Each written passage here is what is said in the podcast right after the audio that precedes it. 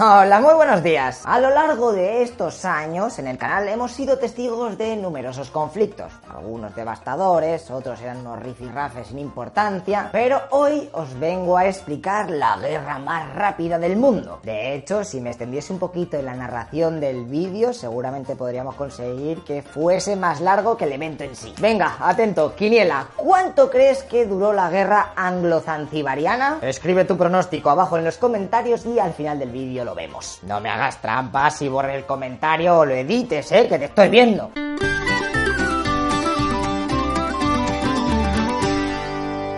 Lo primero es saber dónde narices está Zanzíbar. Pues aquí lo tenéis, es toda esta costa y un par de islas de África. Por allí estuvieron los portugueses hasta que en 1689 los sultanes de Omán lo conquistaron. Y no fue hasta 1858 cuando declararon su independencia formal, todo ello reconocido por el Reino Unido. Por aquel sitio estaban los alemanes e ingleses luchando por a ver quién molaba más. El comercio era muy importante y los germanos intentaron quedarse con algunas de las ciudades de Zanzíbar. Pero estos, gracias a la ayuda de los guiris, consiguieron aguantar y se protegieron. Venga, que ya se acaba el rollo y empieza la movida. Por allí, por la zona, llegó un nuevo sultán que afianzó su noviazgo con Inglaterra y les garantizó el veto en el nombramiento de futuros sultanes. O lo que es lo mismo, si el sucesor no les gustaba, podían pedir que pusieran a otro, ¿eh? Como si esto fuera un buffet. Vale, todo más o menos parece ir bien, hasta que en 1896 muere súbitamente el jefe de Zanzíbar. Su sobrino, de 29 años, que seguramente fue quien le envenenó,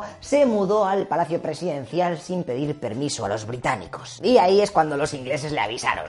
Oye, oye, oye, tú, chavalín, chavalín, vamos a ver, ten cuidado que nosotros no te hemos dado el visto bueno. De hecho, nos mola más la opción de otro candidato que hay por ahí. Tú, eh, ¿qué no vas a ser? Ya te lo digo. No me seas tonto y lárgate que al final te la vas a llevar. Uy, uy, uy, pues fíjate tú por dónde que no va a haber manera de echarle de allí. De hecho, ha llamado a toda la milicia para que se acerque al palacio y así protegerle por si acaso. Cerca de 3.000 personas se plantan allí con sus fusiles y mosquetes, además de que contaban con tres o cuatro ametralladoras, un cañón del siglo XVII y varias piezas de artillería. También llamó a toda su flota para que fuese allí. Pues venga, que venga toda la flota. Una corbeta de madera que se usaba como yate real y ya está, eso tiene un barco. Ese mismo día enterraron al antiguo sultán, mientras que los ingleses buscaban adeptos para intentar derrocar al sobrino del difunto. Los soldados británicos que estaban al cargo de aquella zona solicitaron a Londres que, de no haber solución parlamentaria, se podían usar las armas o no. Y la contestación de la metrópoli fue: Haced lo que queráis, pero no me rayéis, ¿eh? Si ni siquiera sé dónde está Zanzíbar. Oh, como si estéis volviendo a inventar un nombre de un país para tomarme el pelo, ya os vale. No hacéis gracia, como el lechero ese. Viendo que el nuevo sultán no hacía ni caso, uno de los barcos ingleses recogió a parte de las mujeres y niños para protegerles de la que se les venía encima. El 27 de agosto de 1896, a las 8 de la mañana, empiezan con los ultimátums. El sultán dice a los ingleses, los cuales están ahí con su flota enfrente del palacio, No tenemos intención de retirar nuestra bandera y no creemos que abráis fuego sobre nosotros. Los ingleses contestaron. Espera, aguántame la taza de té un momento. Una hora después, justo a las 9.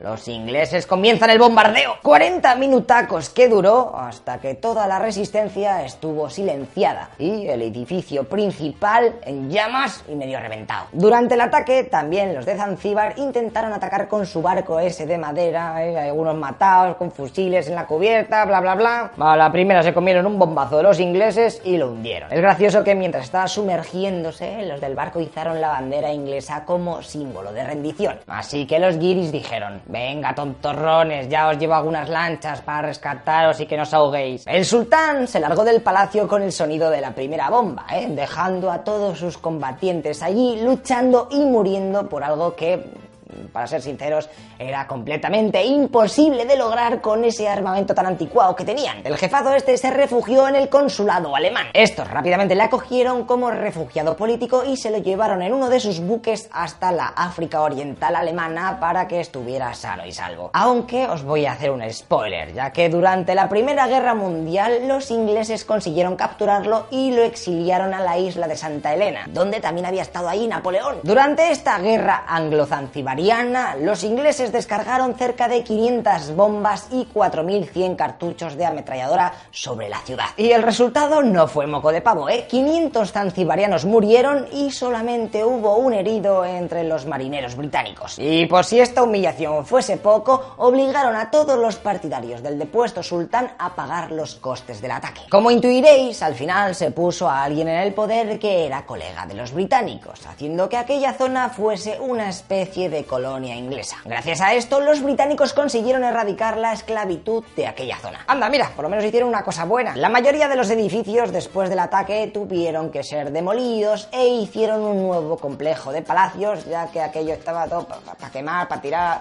esto que contenedor que no es el contenedor de los palacios. Y esto fue la guerra, así que no se sabe a ciencia cierta la duración exacta del conflicto. 40, 45 minutos, pero los historiadores han determinado en 38.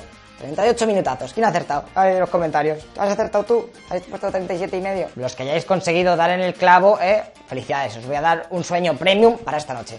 Va a estar guapísimo. Esta noche vas a soñar que flipas, ¿eh? Mañana me vienes aquí y me lo cuentas. Ay, lo que me has dado. Me has cambiado la vida, cabrón. Va a estar guapo, ¿eh? He editado yo el mapa, he puesto una playica, cosas bonitas.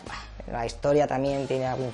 Bueno, no te voy a hacer spoilers del sueño porque quiero que digas, joder, tío, de verdad. Hechizo se curra los premios que flipas. Como última curiosidad, deciros que el superbarco aquel de madera que hundieron, como estaba tan cerca de la costa, pues aquí está la foto donde podéis verlo. Ahí sus mástiles sobresalen a la superficie con la marea baja. Aunque si vais por la zona no lo busquéis porque en 1912 optaron por quitarlo de allí para que no molestase tanto. ¿Y qué, gente? ¿Os ha molado la historieta de la guerra más rápida del mundo? Pues tranquilos porque en la próxima historieta de la leche vamos a hablar sobre es que siempre digo que la siguiente es mi favorita, pero está guapa, ¿eh? De verdad, está guapísima. Pasa en Rusia, ¿vale? Y vas sobre un tren, hay tropas de dos bandos, hay oro también por medio.